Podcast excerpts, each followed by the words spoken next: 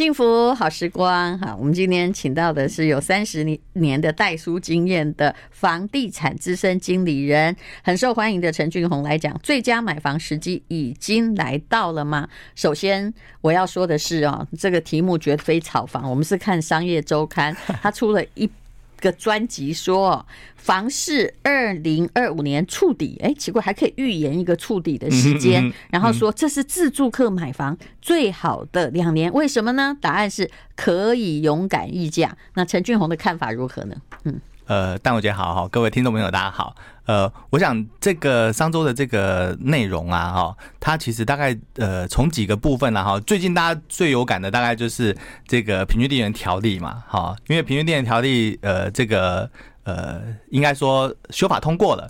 那接下来就等施行细则这个出来之后呢，就可以呃这个施行，然后也有这个听闻楼梯楼梯响了哈，从这个一百一十年听到现在，这个听说大概这个听说大概六月啊，这个施行细则会出来哦，但会出来跟会实施又是两回事，对，因为出来之后还还有一点时时间嘛。不过我们上次讨论的结果发现，对市场真的能够有很大的影响吗？恐怕也是打击。投机客对，对，主要其实是投机客啦。那呃，当我觉得看完上周的这个内容，它其实呃就 focus 在说，呃，因为这些投机客啊，他被打击啦，他可能会在呃一定的时间点内，他有压力会这个出场。啊，那所以消费者好像在这个时间点内，呃，是有机会，就是这个呃，看看，然后可以找到这个合适的房子，或者是说找到一个价格相对比较这个合理的一个自用住宅。最近是不是大家有一种心情，也就是那无论如何嘛？所以大家大部分搞不清楚平均地权条例真的是在规定谁，可是我就等等等等，就我等一下这样子。所以投机客的确我看起来是比较消失了。现在进去的大概就是那种中实户吧，或者是自助客。中实户就是说，我就买来，我不要卖，我可能要给以后什么样的作用？对对，因为基本上我们在看投。呃，就是就是说预售屋的买卖的部分，好，我想除了这个呃政府现在主力想要呃这个呃剔除的这些投机客之外呢，其实中古屋呃实物上面还是有很多消费者，他是透过中古屋来赠与啊，或者是透过中古屋呢来自产的这样的部分，还是有一定的族族群，好，因为毕竟呃。预售屋的部分，它因为这个呃时间比较长嘛，啊，所以它对于这个呃想要这个赠予给小朋友的消费者来讲的话，它可以透过预售屋的这个盖的这个时间点，慢慢的逐年的把这个呃款项这个赠予给小孩，然后呢来达到这个赠与的这个节税的一个效果。对，那另外的话就是针对很多就是呃想要投资房地产。来自产的这个呃所谓的年轻的朋友，他当很我我身边很多朋友，他们买自己买了一个自住的房子之后，就发现说，哎，现在如果我手上有有钱，对，这样又不放心股市，因为最近真的很动荡，对，然后这个比特币，对，你要是真的什么都不会，你就只能去买预售屋啊，这是真的。你就觉得看一个预售屋，对不对？然后慢慢的、慢慢的，这个在自己的能力范围内，对不对？对，房地产哦，它不好脱手，也就是。中间呢来回的手续费高，是，但是它适合长期持有，没错。其实它再怎么房价再怎么涨，你一年呢，像我们这种已经就是 GDP 不太涨的非常厉害的两三趴的国家，是，就是通常你只要这个有房地产哦，你一年呢，就算你有遇到十年一波大涨，能够赚个五六趴。以价格而言算不错，真的真的，对不对？但对不对？我算过大概五六趴，但是你可以，你不要以为你赚很多，对，你家可能放了四十年，对，没错没错，对。但是但是基本上房地产它当它的好处就是它相对比较平稳嘛，对。对，然后再加上就是说对抗通膨的部分，相对于其他的投资会比较好了，而且你比较容易长期持有，是的，任何的资产或者是股票，其实就算再绩优。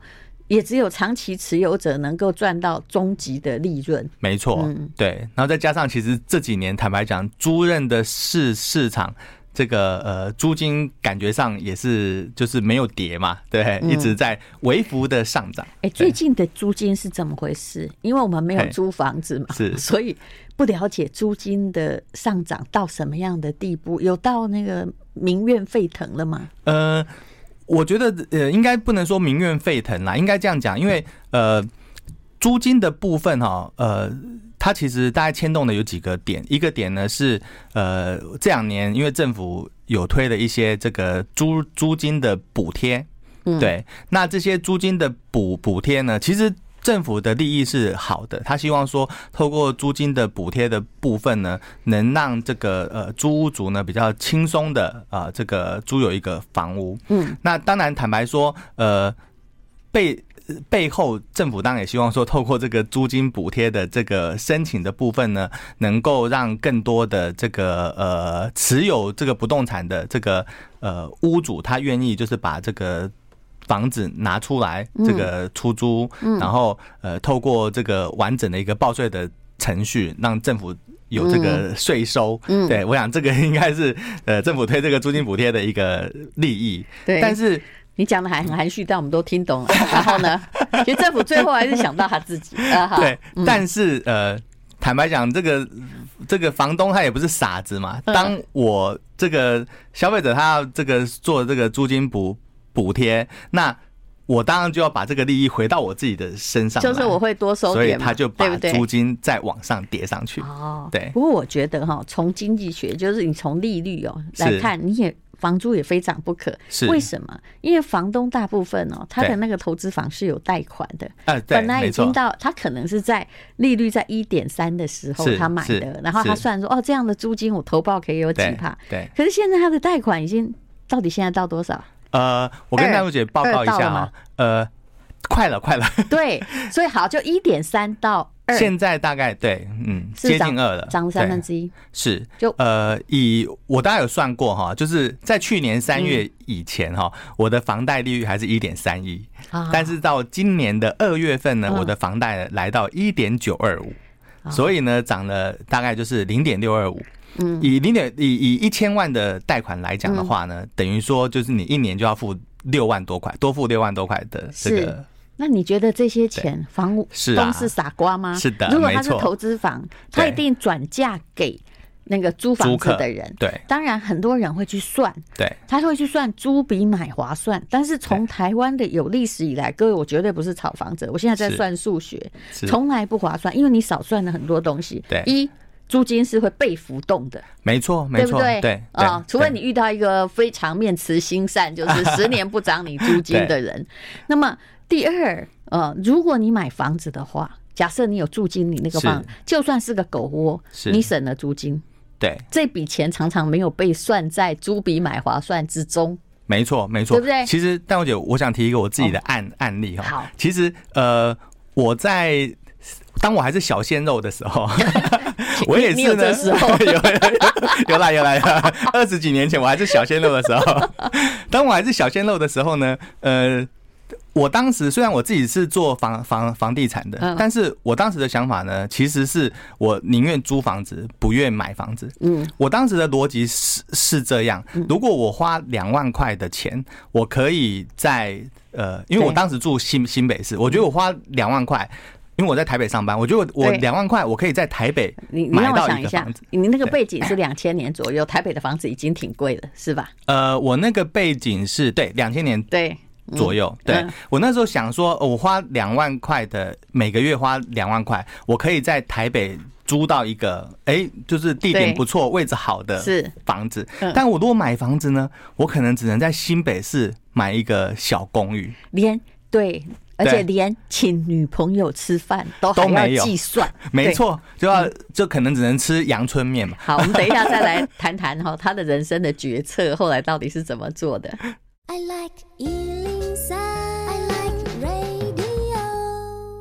好，我们今天讲的是最佳买房时机已经到了吗？有三十年代书经验的陈俊宏啊，他来说他的现身说法。好，两千年是小鲜肉的时候，对，没错。开始算一算，自己在房地产业，哎，你在这家公司很久了，对不对？没错，这都没走，哎，真的好厉害哦。结果他现在在一家上市公司工作，我们是特别请他来讲那个有关于房地产的非常理性的态度与法律哦。那么，哎，那。后来算一算，你觉得租屋比较好？对，没错。我当时呃自己觉得说，嗯，当然是租房子啊，因为租房子我一个月付两两万块，我就可以住到就是台北市呃，不要说市中心，但是很接近市中心，然后又是大楼嗯的房子，比较漂亮的房子，又漂亮又有管理员。对对。但是如果我每个月付两万块的房贷利息的话，我只能找到新北市的公寓的房子。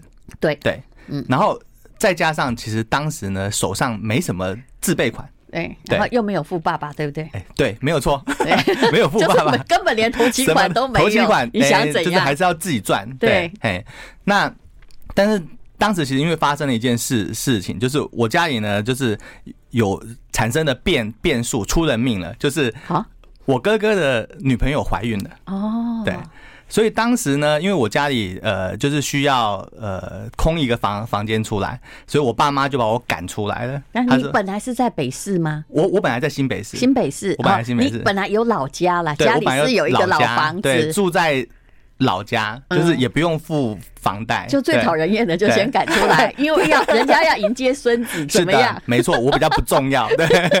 因为有一个那个小更小的小鲜肉，所以你那时候本来一直都就是在当啃老族省房租嘛，是的，没错，开始做评估，对，嘿，所以当时呢，我爸妈给我的条件就是，好了，我帮你付一笔，我我资助你一百万的自备款，然后你自己去外面找一个房子。嗯，对，是告诉你说这就是你继承的全部金额？没错，不要再回来了，不要再回来，以后都没有你的。戴茹姐，你真的是非常的清楚我们家的状状况，对，因为我们家也差不多是这样。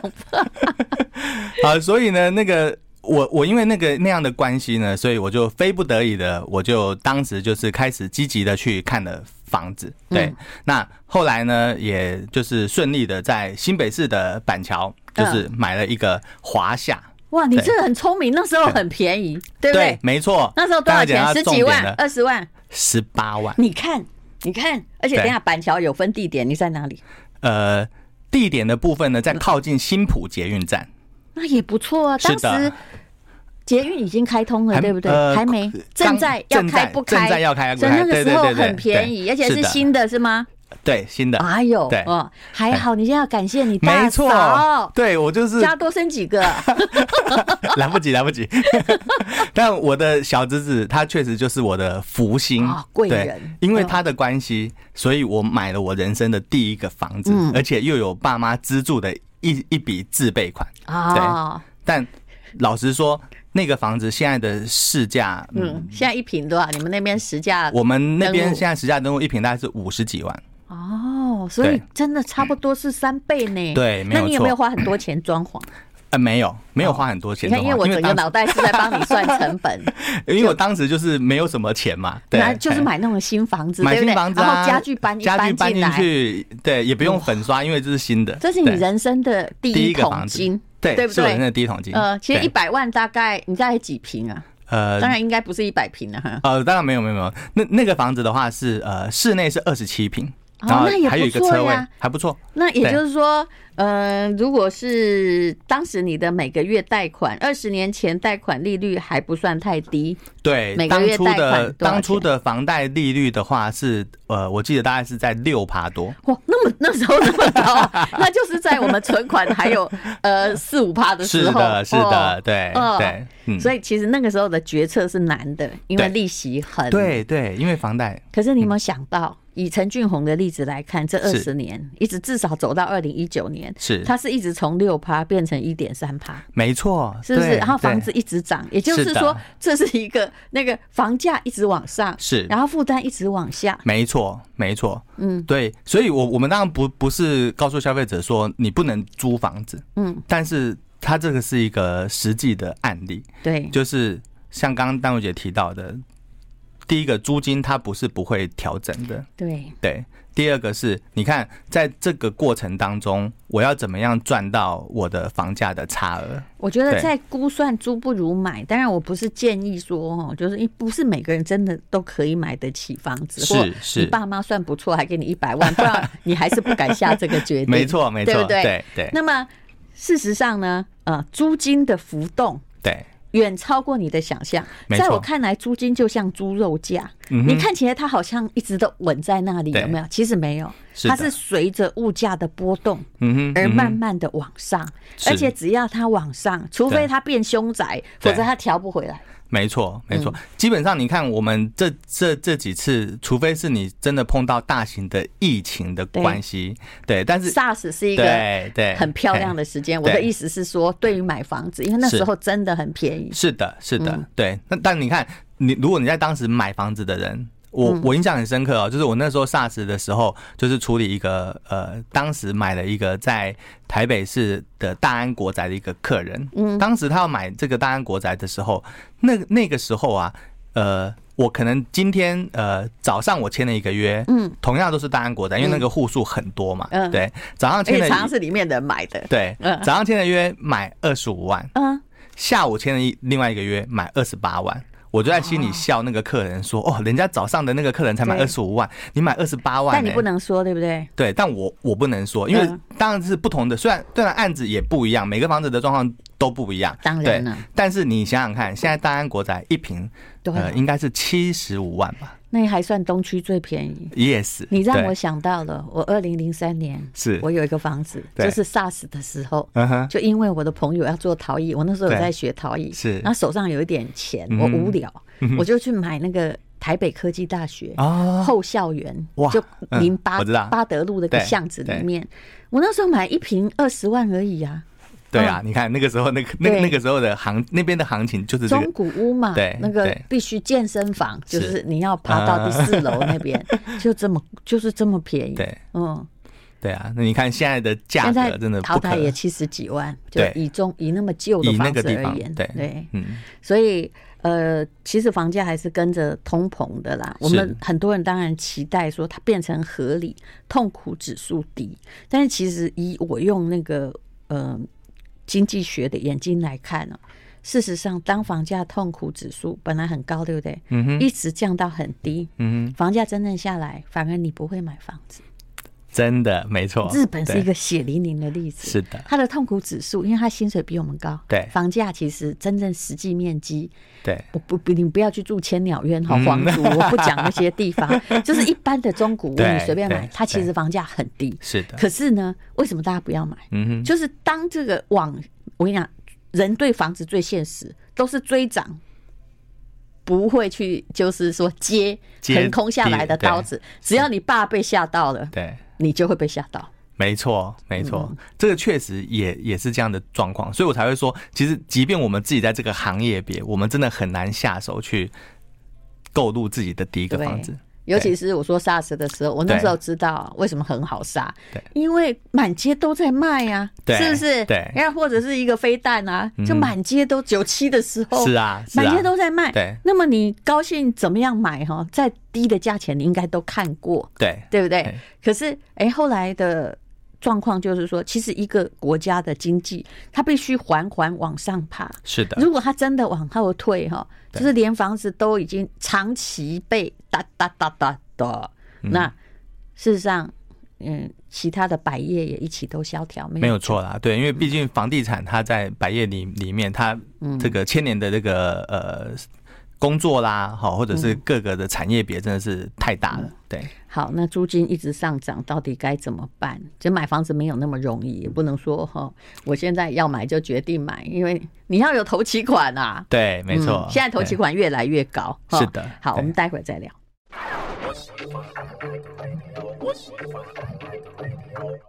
好，那我们来看一看哦，《商业周刊》他在写的说，现在是自住客买房最好的两两年。我们请有三十年经验的房地产资深经理人陈俊宏来聊一聊，因为呃，这是他们的说法，也就是高雄在地的建设公司说，他们就在高雄科技园区的附近啊。如果是去年推出的话，可能呢早就秒杀了。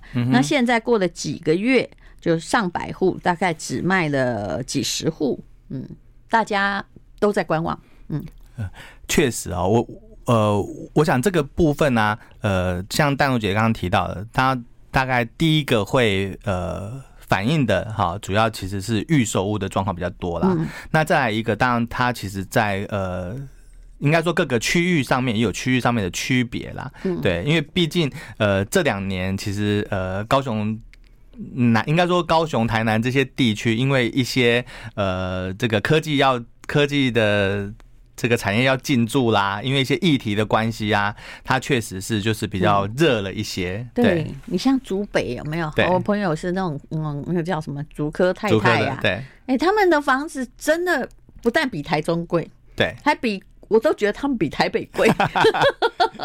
因为竹北那个地区，呃，基本上呃，因为新竹地区是呃平均年所年所得最高的一个区域嘛。对，所以呃，基本上呃，建商还是锁定了一些特定的一些呃这个族群啦，是对，嘿，所以这也是竹北区它的这个呃房价一直这个下不来的一个原因。对，嗯，好，那到现在真的有下来吗？以竹北你的观察，呃，基本上呃，我想在这一段时间当中哈，除非是呃，像我们刚刚讲到说，就是。去年这个涨比较多的这个区域哈，但坦白讲，这大部分都集中在南部啦哈，这个台南啊，这个高雄啊哈，那再来可能是呃，再来是台台中，越往北其实是呃抗跌性其实是越高的。哦，对，嗯，这个就是观察实价登录的结果。对，但是。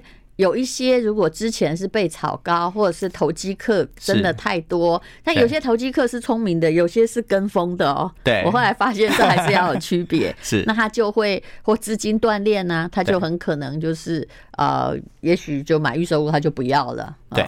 对，这个确实是有这样的一个情形啦哈，因为确实像呃之前呃我们就有听到说，同业有提到说有一些这个北部的投资客往中南部去了啊，因为毕竟以以双北来讲的这个平均的单价还是比较高嘛，所以他可能同样的金额，他在。大台北地区，他可能只能接一一户，但是他在中南部呢，他可能可以有两三户的这个空间，对，呃，然后再一个就是说，当他如果是杠杆操作的比较呃严重的这个。投机客，他就在这一波的部分，它的影响当然就相对会比较大一点。是，对，好，所以呃，每一个县市的状况不一样，但是其实我觉得，呃，除了过度炒热的地区之外，我看起来台北虽然最近没什么涨，但是好像也是在一个蛮持平的状况，数据上也是这样吗？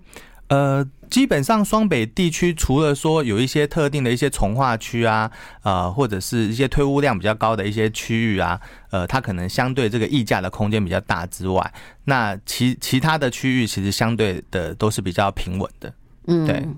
好，所以呃。也就是那量缩也是一个确定的嘛，因为呃量的部分确实价没有跌，价平，好吧？对，价平，但是呃量的部分确实就像淡如姐刚刚提到的，就是说呃观望的人越来越多，对，那呃观望的人多，当然下手的这个呃人交易的这个量的部分的，就是相对会比较平缓一点，对，再加上其实你看呃如果以今年到现在来讲的话，因为一月你又刚好碰到这个年假嘛，嗯，对，所以这个呃时间点的。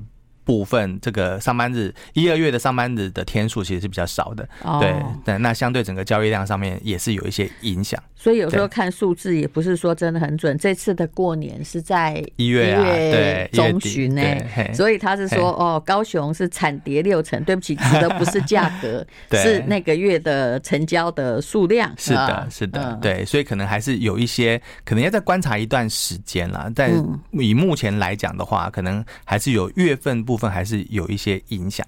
那么在最近好杀价吗？你可不可以举个例子？嗯，呃，在溢价的部分的话，呃，最近确实就是说有比较多消费者他在开价的部分，他会比较就是愿意，就是比较会呃开比较高的。空间比较大的一个溢价的一个状况了。嗯，啊，就是因为呃现阶段很多消费者呃，我们可能可能从一些包装杂志上面都会看到说，呃，可能至少有十趴这个金额的部分可以来去做。溢价啊，那这个确实是呃，我们现在看到就是说呃，如果对于相对买房比较没有那么急迫的消费者，他可能就会比较大胆的开比较呃，就是离这个屋主开价的这个落差比较大的一个金额来这个请中介啦，或者是直接跟屋主来做议价，这个确实是有的。哎，从实价登录开始之后啊，是你觉得是不是大家都希望买在？离实价登录，尤其是这，因为实价登录有时候平均的很久啦，对，就买在这两三年实价登录的那个平均点。确实是因为，呃，其实一般消费者啊，他在看实价登录的时候啊，通常他也不会看最近的嘛，因为你看。最近的呃，你往往就是呃比较没有办法看到一个均值，而且他可能呃每一个案子他可能就是实价登录的这个状况也都不一样，嗯，因为基本上每个房子呃它的呃坐向啦、装修啦的状况其实都不同，对对，所以它的单价有时候。并不能直接反映到，就就是到底标的它应该是这个价格到底合不合理？因为我们也都知道，现在装潢的金额非常的高啊。嗯，对，好，所以你有没有装潢？装潢啊？三年内我比较认账啊。对，你如果装很久了，你不要告诉我以前。对对，我跟你讲哦，一般商业摊提两年就要结束。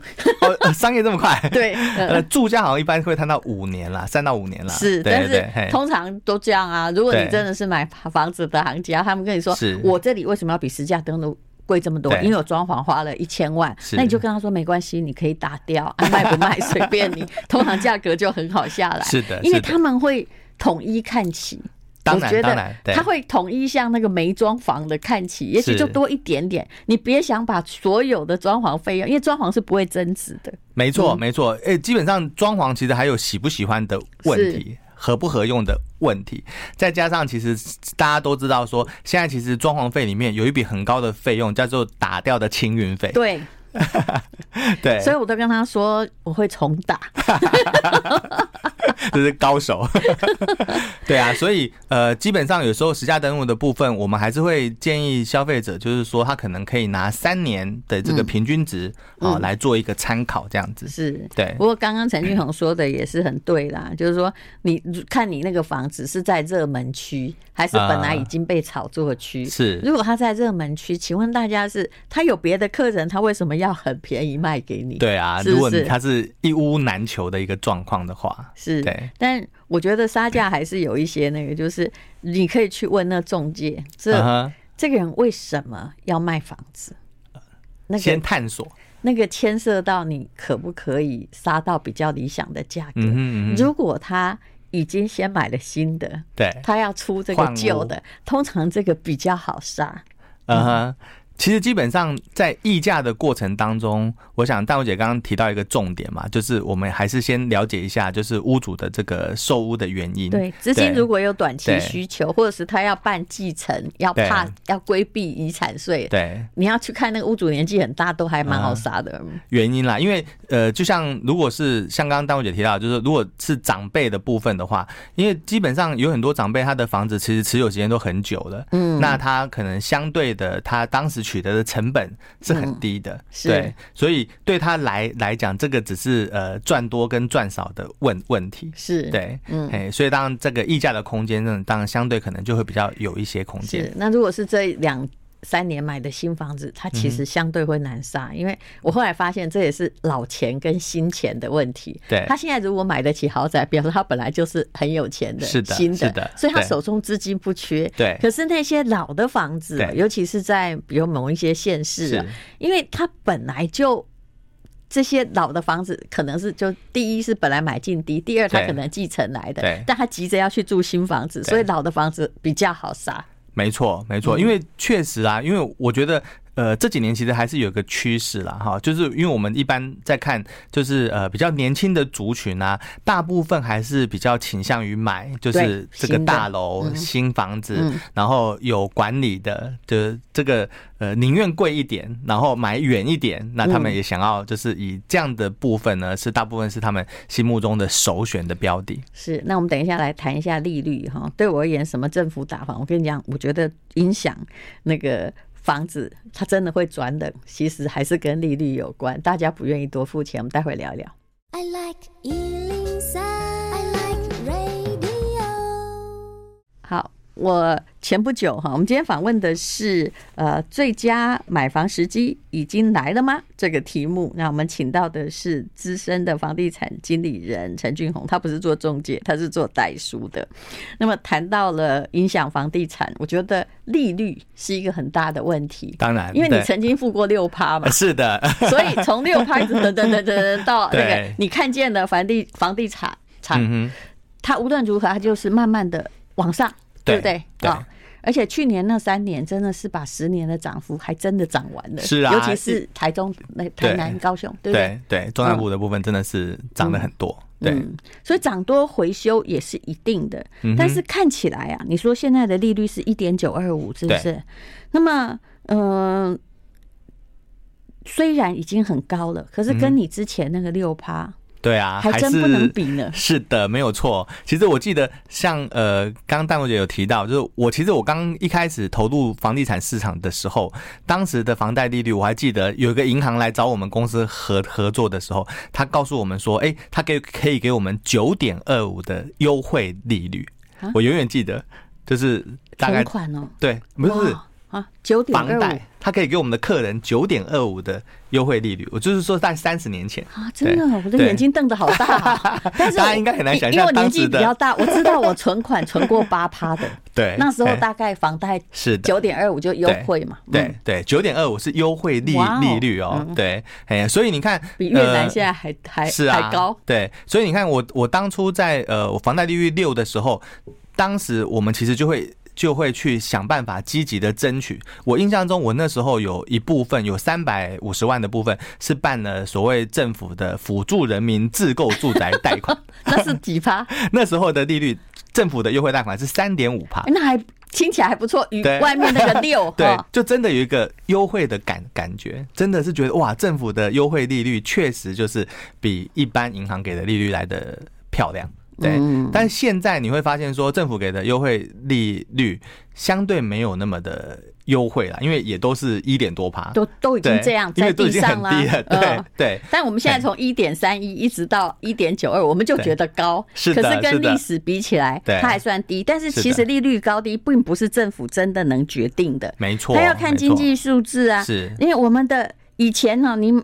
两千年的时候，搞不好我们的 GDP 年成长还有怎么样四五趴吧？那时候应该有四五趴，是不是？对。那现在 GDP 的成长，经济成长率二点五趴，嗯，就到二零二五年，大家怎么算？因为其实这经济成长率太。就是跟人口红利什么都有影响，是。已经一个已开发哈，对。对，已经差不多健全的社会是不可能太高的啦，没错，没错，除非他开赌场。对。啊，所以你看这个房贷利率的部分，呃，确实它会影响，因为它基本上就是呃消费者他的这个成本嘛，他要负担的一个未来负担的费用，所以它当然也会影响的消费者他要不要投入这个购物的市场啦。是，而且其实哈，你知道，我觉得美国联准会它太赶了，它从一年之内哦，它把利率从接近零调到差不多现在四点五左右。对，他们调幅比台湾。请问最近倒了几家银行？是啊，你真的不要以为联准会虽然它有印钞权哦，它全世界只有它这政府印钞权，你真的不要觉得它很伟大到什么都可以控制。好，如果今天哦，所以大家都在等那个呃，这联准会的。到底说了是鹰派还是鸽派？是的，是的。你想想看，假设美国利率哈，为了应付通膨，它完全不管大家怎么哀嚎，调到六趴，我问你有多多少家银行要倒？这个哦，应该嗯呃，应该只能说指日可待，是不是？对啊，因为你看这个事情其实是呃，我我想美国政府他应该他也没有想到说这么快就马上反应出来了。对对，那。你看，你看这个东南亚国家都不太敢跟，有没有？啊其实我们是贴紧美金的、欸对对对，我们我们虽然没有反映的那么多，但是其实我们是相对于就是东南亚国家的部分，我们算是反映的比较比较有一一个趴数啦。对，嗯所以当然消费者也会相对比较有感，因为确实在一年当中就是涨了很多次，调调到我们的有没有客人问我说，我不是两个月前才调吗？为什么现在又调了？嗯对。还问我说：“哎、欸，这个是不是呃，当初应该这个找银行的时候，要再跟银行再去谈一下，说有没有其他的这个方案？”可是现在都以前我记得最早的时候有 fixed 固定的有没有？对，就是说你要第一届九八趴，哎，你就还八趴，对不对？那大家都说要变动，可是现在没有银行会给你固定说，好，我就收你一点九二五，十年不变，没有，已经没有这个条件，因为他们不笨，他们不想倒。是是的，是的，我我我记得当初就是那时候利率还在一点多的时候，确实当时是有些银行跟我们反映说，哎，我们可以推固定的。利利率，但是也不是长期，就是可能是六年或是八年，然后他可能，可是当时在一点多趴的时候，银行给的利率可能是三趴，可是那时候我们只要跟消费者说，消费者都跟我说，我是笨蛋吗？对，我现在有一点多，我为什么要？用一个固定的三趴，嗯，其实后来银行哈也经不能推固定利率，是因为这个是会倒的。对，细谷银行事实上就是因为他把零趴、负零趴的时候，他做了一些决策，对，就是诶一趴的债券他也买，是。后来当他升四到一年内升到四趴的时候。他的收入完全不够来全部他都要付支出啊，对对，所以其实基本上，我想现在银行一方面是银行也不笨呐，一方面呢是银行他现在他也不敢要贸然做这样的一个。一个这个调调整，对，所以现在大部分我们看到银行的部分的话，呃，现在我们就会呃，大部分看到是民营银行呢，通常在反映利率上面的速度会比较快一点。是，那公银行库的部分的话，它可能就会配合一些政府的政策，嗯对。然后呃，现阶段的部分，如果有想要进场的消费者，我可能就会建议他，就是可以看一下政府的优惠贷款的产品是什么。是。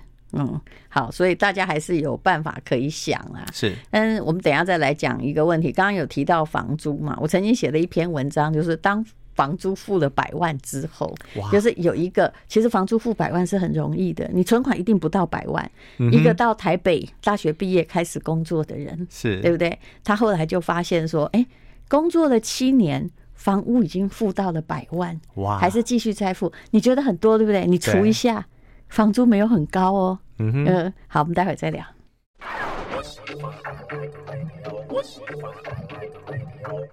这是一个上班族的，我们公司的小女生跟我说，她说：“我跟你讲，我会没有钱，是因为我。”上班刚好七年，哎、欸，七年不小，七年一个女生已经二十九岁了，是的，而且她一个人住在台北北漂嘛，对不对？对，她付了一百万，我本来觉得像你的反应说，哇，你付这么多了，因为她是想失去的钱，才发现说，如果这笔钱存下来多好，是。啊，那但是没办法嘛，啊，她也不是说不知道要买房子，可是家里没有给她投几款，她真的买不起。然后你现在听起来觉得付百万房租很多，其实没有，因为她有记账，对，她除以七年。